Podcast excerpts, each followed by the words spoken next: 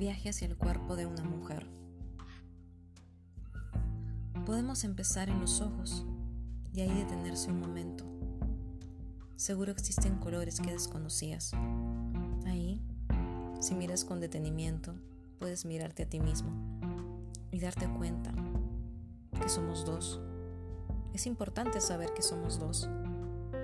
El viaje inicia en el iris, luego giramos en espiral pasamos a los lóbulos de las orejas y trepamos con la lengua a jugar.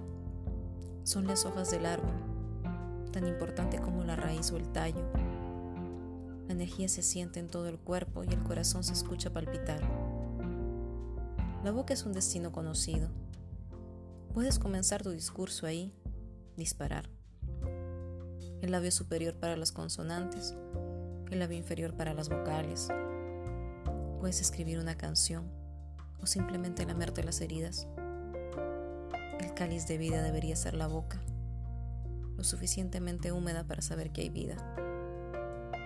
El cuello inicia el trayecto del viaje a través del tiempo.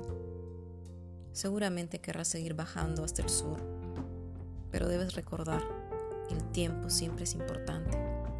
A veces se olvida. Vivimos en la tormenta de contenidos, empachados de historia tras historia, que consumimos sin parar.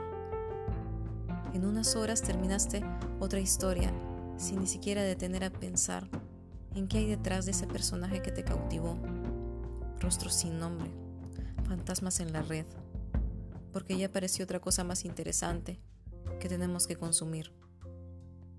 Que entra en tu cabeza. No hay nada más interesante que el viaje que comenzó en los ojos, que saber que somos dos escribir el discurso todas las noches desde un ángulo distinto, pero tomarse el tiempo. Mi cuerpo es una cuarentena perpetua, nunca va a terminar. No terminará sin mostrarte algo nuevo cada día que lo visites. El viaje hacia adentro será el más difícil. Ahí te verás. No sé si te agradará, pero es el final del inicio. Tu placer es mi placer si no me conoces, cuerpo no te reconoce, dejas de existir.